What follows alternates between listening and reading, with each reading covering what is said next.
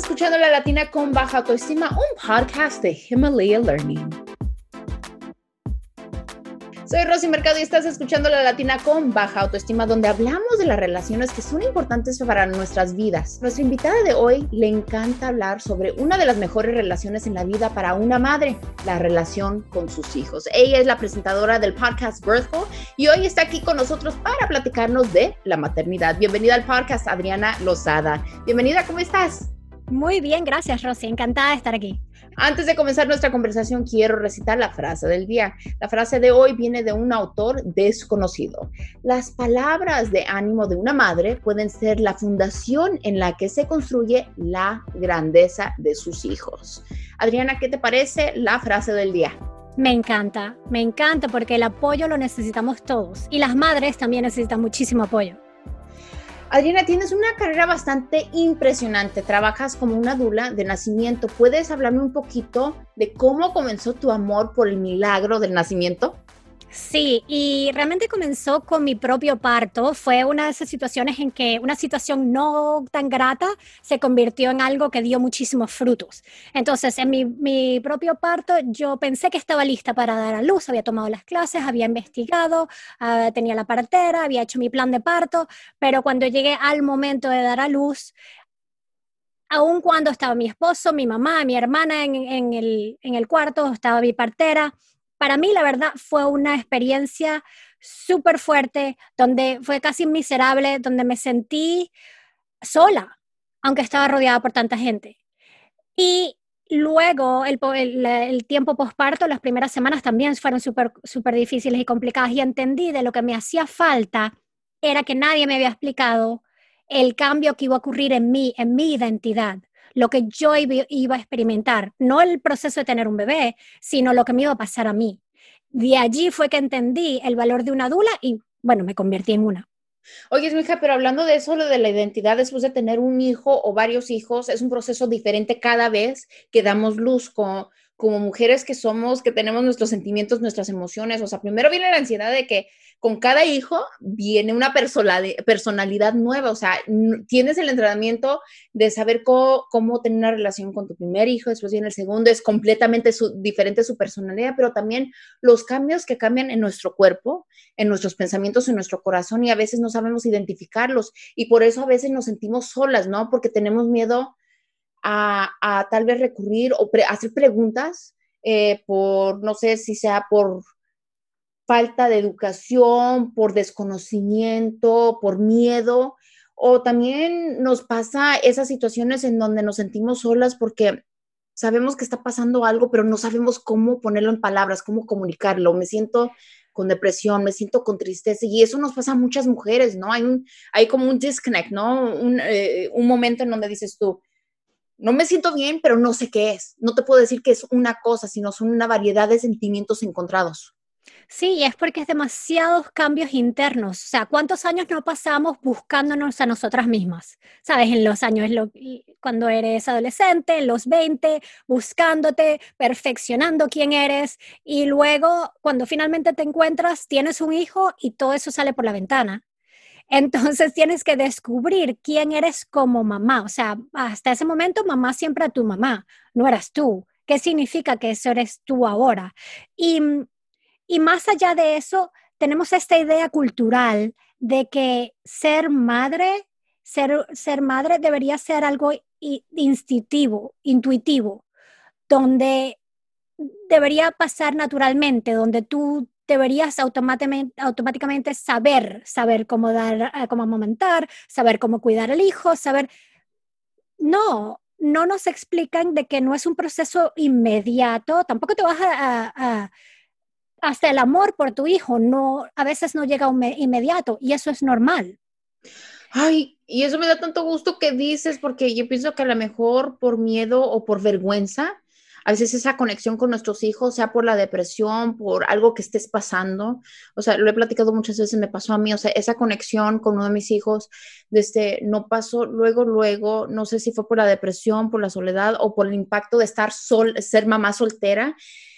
Había tantos sentimientos que no sabía qué era y tomó tiempo y yo no tenía a quién preguntarle y me daba vergüenza preguntar. Así es que yo pienso que esto es algo bien importante, un tema que debemos platicar más común y debemos de quitarle esa vergüenza, ¿no? Para podernos educar y reconocer esos momentos para saber cómo tomar esas riendas de nuevo y entender lo que nos está sucediendo.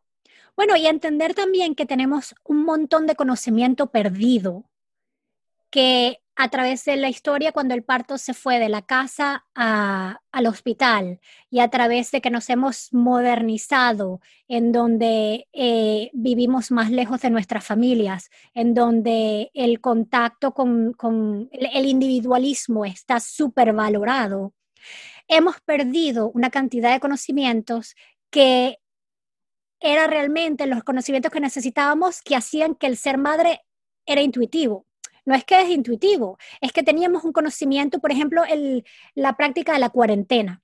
Eso es una práctica que se, se, todavía en día se utiliza mucho en, América Central, también se ven en otras partes del mundo, ¿ah? en, en, Asia, en África, en China lo llaman el mes de oro, de la luna de oro. El proceso de cuarentena donde pasabas 40 días, donde tú ni siquiera salías de la cama, eras tú, cuidabas a tu bebé y todos los demás te cuidaban a ti. Y estaban tus madres, tus tías, tus abuelitas, tus primas alrededor de ti trayéndote comida y comida para reponerte, para nutrirte por, oye, estamos la fuerza, porque cuando pasas nueve meses donde tu cuerpo está dándolo todo por este bebé, tus, niveles de nutrición están un poco decaídos cuando das a luz y todavía tienes que amamantar, si vas a amamantar, todas estas cosas. Entonces necesitas que alguien te cuide de ti. Y eso lo hemos perdido. ¿Por qué, ¿Por qué, crees que lo hemos perdido? Porque, o sea, aparte de que estamos pasando por una pandemia, se ha perdido aún más por eso, pero eso lo de la cuarentena es algo que realmente no se, ya, no se platica mucho, o sea, ves a las personas y, y, yo pienso que también es algo que afecta, ¿no? Porque desde que tenemos a nuestros bebés, no importa cuántos hijos has tenido, pero del momento que tienes a tus bebés, estás dando de comer cada tres horas, no duermes, estás corriendo, le gustó esta fórmula, le cayó esta fórmula, tiene diarrea, cuánto comió, cuánto hizo del baño. Hay tantas cosas que cambian y ya tu enfoque está en tu hijo, pero jamás hay un enfoque de que cómo estás tú, o sea, cómo te sientes tú, qué, está, qué pensamientos estás pasando, eh, estás descansando, no has descansado, necesitas ayuda. Bendito sea Dios, mi esposo me ayudó en el proceso de cuidar, pero hay personas que no saben, número uno, cómo pedir ayuda, eh, no saben cómo preguntar si hay algo que está sucediendo con la depresión que pasa después de tener un hijo. Y después también el decir, no lo sé todo, o sea, tengo que aprender porque yo he tenido cuatro hijos y aún sigo aprendiendo, o sea, me, me sigues educando tanto en lo que viene siendo la maternidad de cosas que a mis 40, teniendo cuatro hijos, yo no sabía y lo estoy aprendiendo el día de hoy contigo. No, y yo aprendo con cada parto que tengo y sigo aprendiendo, o sea, es es una enciclopedia tan grande lo que los cambios de ser madre y lo como tú hablas es a nivel físico, mental, emocional, químico, es todo. Es a nivel celular, es inclusive cuando tú tienes un bebé, a ver si esto te lo sabías, cuando tienes un bebé, partes de sus células entran en tu cuerpo. Entonces tú cargas en tu cuerpo contenido de ADN de celular de tus cuatro hijos dentro de ti. Después de tener a... Después de tenerlos, lo tienes en tu cerebro, lo tienes en tu corazón, lo tienes, físicamente tienes a tus hijos dentro de ti aún. Oye, mi hijo, Entonces, ¿piensas tú que, oh, no sé si piensas, o sea, es por eso que tenemos una conexión tan fuerte, aparte de cargar a nuestros hijos por nueve meses, pero la, la intuición de que algo está mal. O sea, porque yo sé que a toda mamá le ha pasado, no está mi hijo porque algo está mal. O sea, yo sé, lo siento, sé en mi corazón que algo está mal. O sabes que estoy viendo a mi hijo, ¿sabes qué?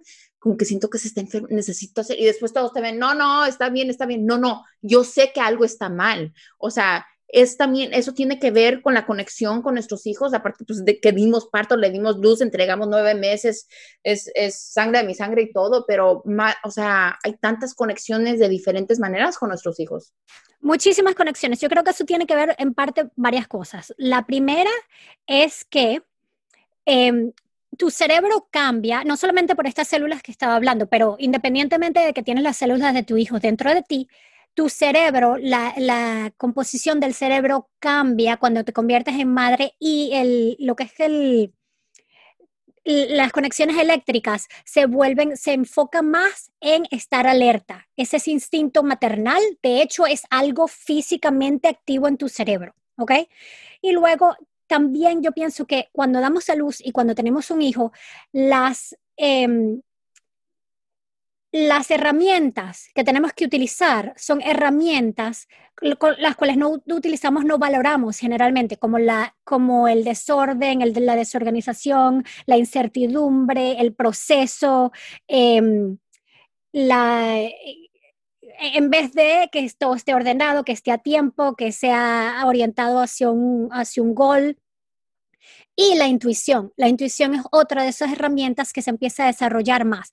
Para mí personalmente, la intuición, porque generalmente, porque la gente pregunta, bueno, sí, pero confía tu intuición. Nadie sabe cómo hacer eso. ¿Cómo que confía en mi intuición?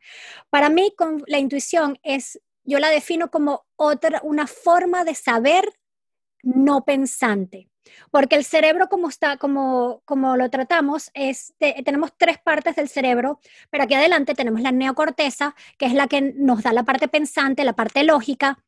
En lo que es el parto, el dar a luz, ocurre en la parte más animal, en la parte primitiva, en la parte reptiliana, donde se eh, manejan y, se segregan las, las, eh, las hormonas y donde también están, viven los sentimientos. ¿Ok? Toda esa parte intuitiva. Entonces, cuando uno da luz, no, tú no das a luz con tu cerebro, das a luz con tu cuerpo, es un proceso fisiológico.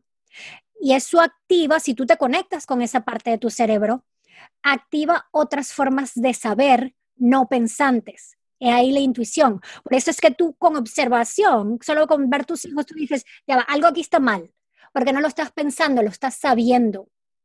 Y eso Totalmente, y eso se va desarrollando a través de, cuando ya cuando estás embarazada, tu cuerpo empieza a desarrollar eso, lo necesitas para dar a luz, y cuando nace tu recién nacido, tu queridísimo, los bebés no tienen esa, esa neocorteza aprendida hasta varios meses. Ellos trabajan únicamente en sentimientos y, e instinto, y se están comunicando contigo únicamente a ese nivel. Entonces tú tienes que ponerte más lenta y comenzar a comunicarte a ese nivel con tu hijo. Y ahí es donde vas fomentando la intuición y estás aprendiendo todas estas herramientas y practicándolas más, más, más y más cada día. Oye, mija, tú eres una educadora, educadora de, de depresión posparto con muchas mujeres. Si una mujer está pasando por posparto, no más es después de tener tu hijo, sino hemos aprendido que pueden ser varios años después. ¿Cuáles son los primeros síntomas de que dices tú, alerta, estoy pasando por una depresión y debo prestar atención a eso?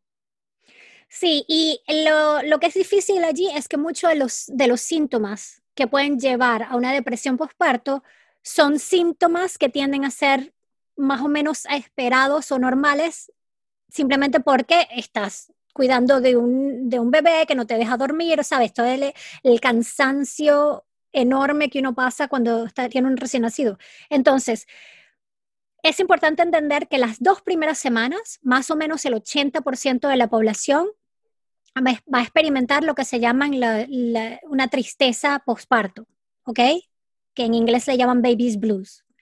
Eh, baby blues y son solamente dos semanas. Si después de dos semanas ya deberían, deberías irte sintiendo mejor y de ánimo, estar mejor de ánimo. Si no es el caso, hay que prestarle atención. También hay que prestarle atención a cualquier momento de que sientas que no eres tú. O sea, que, que, que realmente no te halles, que digas, pero no, no, no, no entiendo, esto yo no hago esto, esto no soy yo, ¿qué pasa? Que no, no te reconozcas a ti misma. Eso es importantísimo, puede ser una señal de que hay algo más, más eh, preocupante ocurriendo. Y la otra es si en cualquier momento tienes lo que llaman pensamientos intrusivos, en donde sientes que visualizas, imaginas cosas terribles, pero como si estuvieran pasando de verdad. No que estás fantaseando, sino que realmente lo ves y lo crees.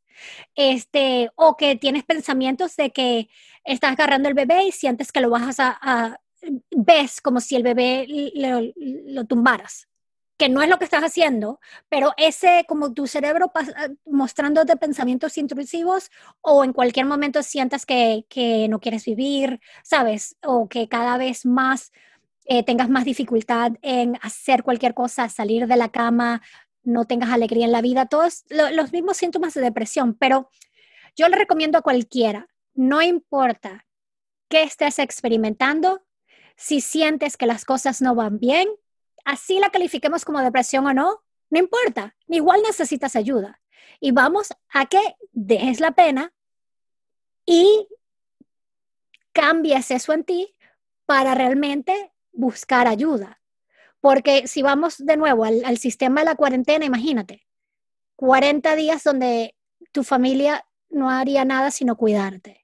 Mm, y eso ya ¿Ah? casi no existe, la verdad. No se, no se puede por todo lo que está pasando. Es algo hermoso que yo sé que hace mucho tiempo se, especialmente siendo mexicana, o sea, uno siempre escucha de la cuarentena, ¿no? Y que no, no te voy a dar el aire, te tienen que cuidar, te traen tus sopitas, estás cuidando lo que estás comiendo porque estás nutriendo a tu hijo. Pero yo pienso que es bien importante que hablemos de la depresión porque incluso yo, cada uno de mis partos, fueron diferentes. Y ahorita teniendo 40 años, a, tener un bebé de 7 meses, lo que me pasó las primeras dos semanas, y ya hemos platicado de esto, Triana, de que me agarraba de repente chillando. Estaba sentada en el carro manejando a, ir al pediatra que mi esposo me estaba llevando y volteé y se me queda viendo y yo llorando, pero chillando, chillando. Y no entendía las emociones y eso fueron las primeras dos semanas y de repente me pasaba que de la nada estaba dando de comer, me agarraba con un sentimiento llorando y ya pasaba y en otros de, mi, de otros de mis embarazos, o sea, no me llegaba hasta los seis, siete meses en donde tenía una depresión severa, o sea, una depresión que no quería salir de la cama, de repente me sentía desconectada con mi hijo, de repente me sentía ida en otro mundo. Y yo pienso que son cosas bien importantes que debemos de aprender, debemos de platicar, no nos tiene que dar vergüenza eh, hacer esas preguntas porque de esa manera tú sabes lo que estás pasando, no eres la única mujer que estás pasando por esto y debo de recordarte que no nomás pasa en un embarazo, sino cada embarazo es muy distinto, sea natural o sea cesárea. Los dos son un, es una experiencia completamente diferente, pero no deja de ser una experiencia de dar luz y cada, cada trae sus emociones, sus preguntas, aunque eh, eh, seas mamá una o dos veces, o sea, tu tercero o tu cuarto hijo, no importa, o sea, el aprender su nueva personalidad, tus sentimientos. Y yo pienso que lo más importante aquí es no más decir, ok, estoy cuidando a un ser nuevo, sino preguntarte, ¿y yo cómo estoy? ¿Qué estoy pensando? ¿Qué está pasando? Es importante y después reconocer los cambios que pasan. O sea, que también a veces nos da depresión por los cambios que pasan en nuestro cuerpo. Bueno, muchísimo. Y también hay que diferenciar entre, porque traes al, al eh, comentas sobre la pandemia.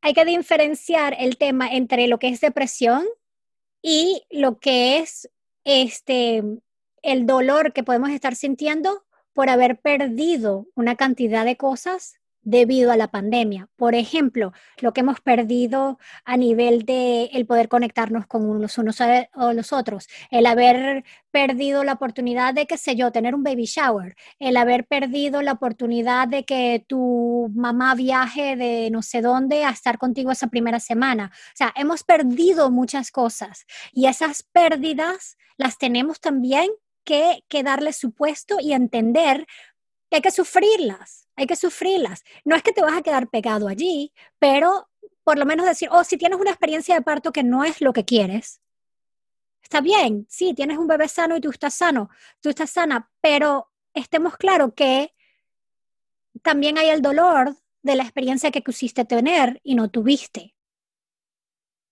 yo pasé por eso, ahorita que estamos hablando de la pandemia, porque volvemos a lo mismo, eh, el, tener a mi hijo durante la pandemia y de, repente que te digan, vas a entrar a tu cesárea y, vas a entrar sola, no puede entrar tu esposo, de repente, y dices tú, voy a tener una cesárea me van a operar, voy a tener a mi hijo, voy a dar luz sola. O sea, ya con eso me dio miedo, me dio ansiedad, eh, me dio coraje, y digo yo, está pasando todo eso y de repente a último momento, ok, ¿sabes qué? Preparan todo, vas con, contenta de que vas a tener, ansiosa de no saber qué va a pasar, porque te pasan tantos pensamientos y de repente, ok, tu esposo puede entrar.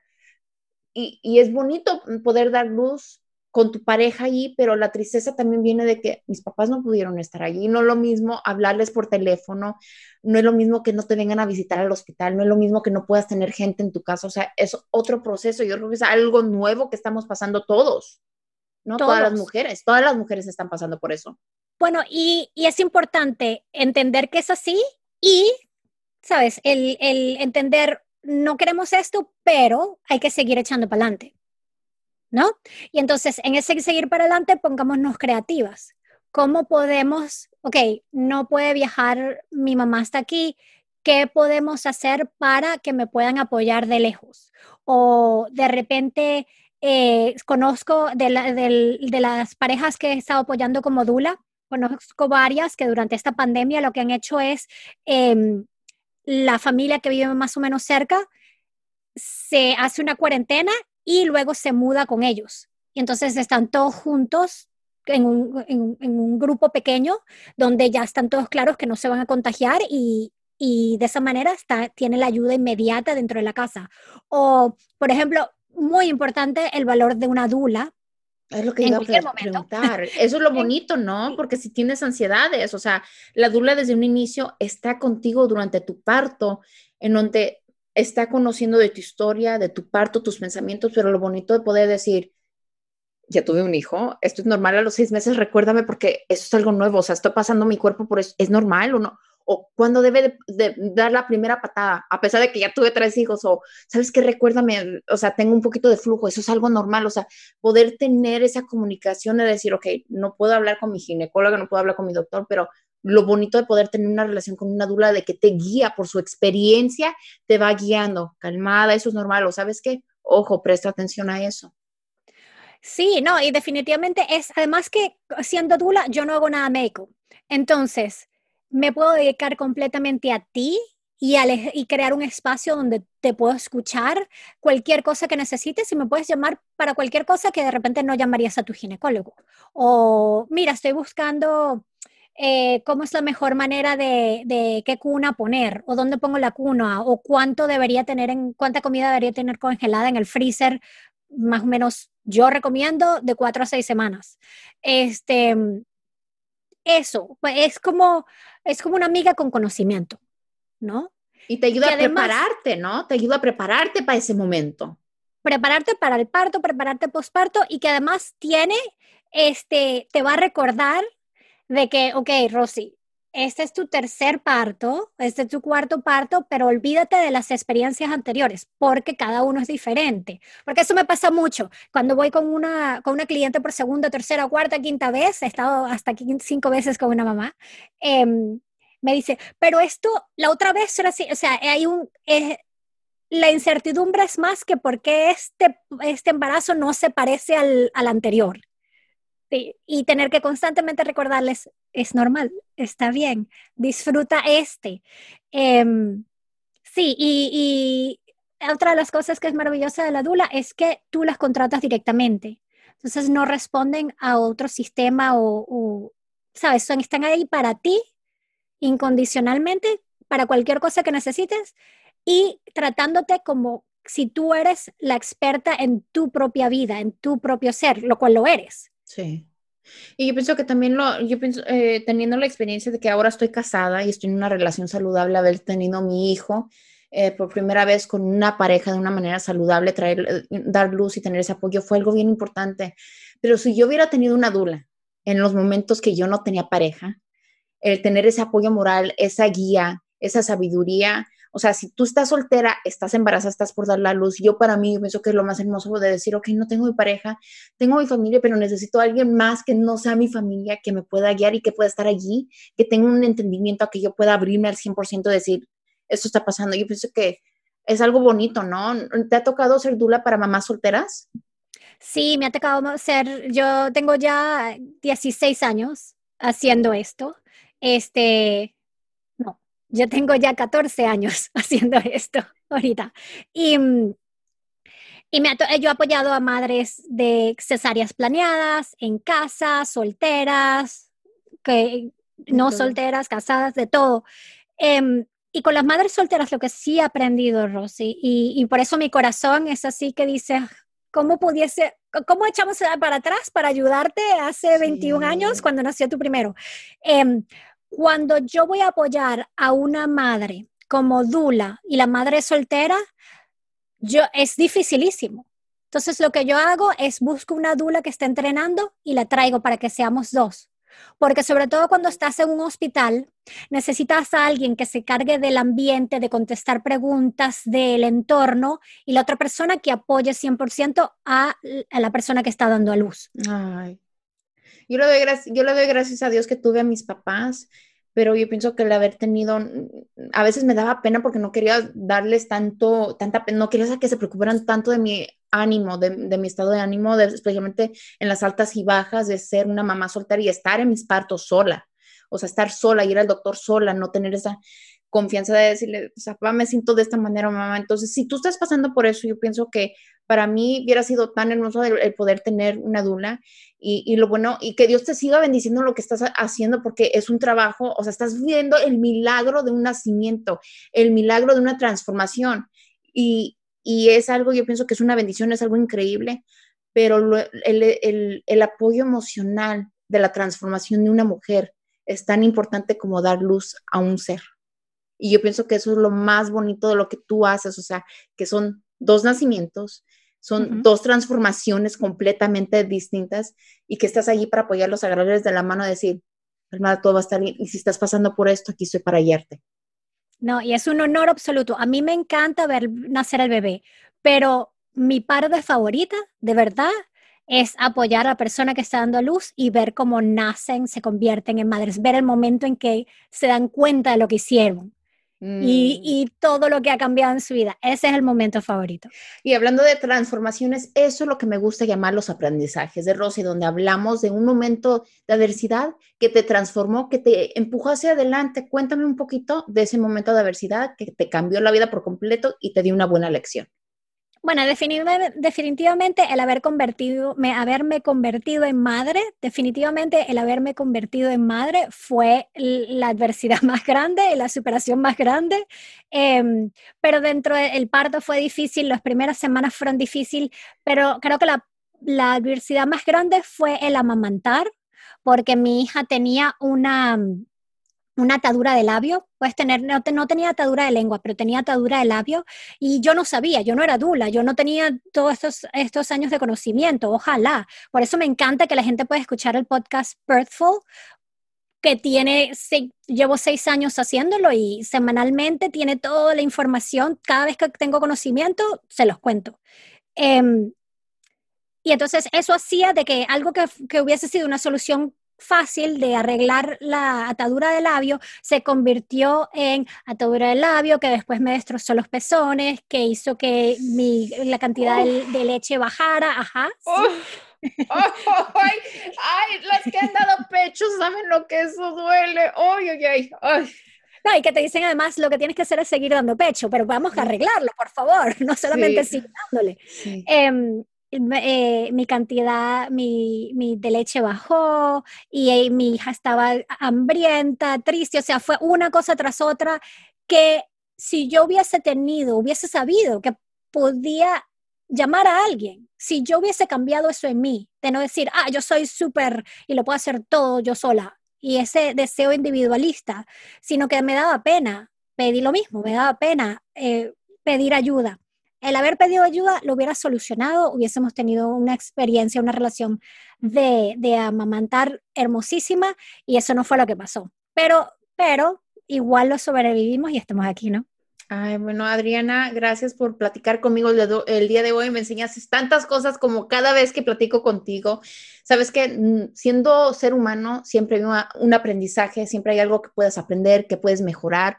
Y esto se trata aquí en el podcast The Girl with Self-Esteem la latina con baja autoestima. ¿Dónde te pueden encontrar? Me pueden encontrar en birthful.com. Entonces es B-I-R-T-H-F-U-L.com en Instagram. Eh, mi Instagram personal es Adriánica con K, pero también está Birthful Podcast. Y me encanta que me hagan preguntas, escuchen el podcast. Ahí es donde van a poder aprender todo mi conocimiento casi todo mi conocimiento está allí, años y años de conocimiento, este, porque yo lo que quiero es que todo el mundo tenga una experiencia de parto y posparto fabulosa, como sea que ellos lo definan. Según lo que ellos quieran, pero que sea fabulosa. Así es, Adriana. Gracias por estar con nosotros, por platicar y compartir toda tu sabiduría. Te seguimos dando muchos abrazos, muchas bendiciones y que sigas adelante enseñando y transformando las vidas de los demás. Estás escuchando La Latina con Baja Autoestima. Yo soy Rosy Mercado. Sigan aquí. Después del nacimiento de tu bebé te sientes triste y con ganas de llorar. ¿Y por qué te está pasando esto? Tendrías que estar alegre por empezar una etapa que debería de ser de lo más alegre de tu vida, ¿no? No te preocupes, es algo súper normal. La depresión postparta causa irritabilidad, tristeza y ansiedad y que afecta a más de 10% de mujeres que acaban de ser madres. Aquí te van unos síntomas y causas de la depresión postparto. Los síntomas más comunes de la depresión postparto son tristeza, enojo, ansiedad, fatiga, pereza e insomnio, pérdida de apetito, pérdida de conexión o pérdida de interés de actividades que antes resultaban agradables. Aquí te van unos consejos para que puedas superar la depresión postparto. Descansa y duerme todo lo que puedas. Practicar técnicas de relajación y meditación pueden ayudar a pasar el día más tranquila. Pide apoyo, no tengas miedo de pedir ayuda para realizar las tareas y cuidar del bebé. No eres una superwoman, no te exijas demasiado. Hacer una actividad regularmente una vez recuperada del parto te ayudará a controlar la ansiedad. No tengas miedo de expresar tus sentimientos. Hablar con otras mamás que han pasado por lo mismo te ayudará a comprender y superar este momento. Siempre aquí para ayudarte, siempre aquí para crecer contigo. Si quieres saber más sobre mi camino, asegúrate de leer mi libro La Latina con Baja Autoestima, disponible en inglés y español a través de HarperCollins y HarperOne. Puedes encontrar el enlace para comprar mi libro en la descripción del programa donde sea que estés escuchando este podcast. Gracias por escuchar La Latina con Baja Autoestima, un podcast de Himalayan Learning.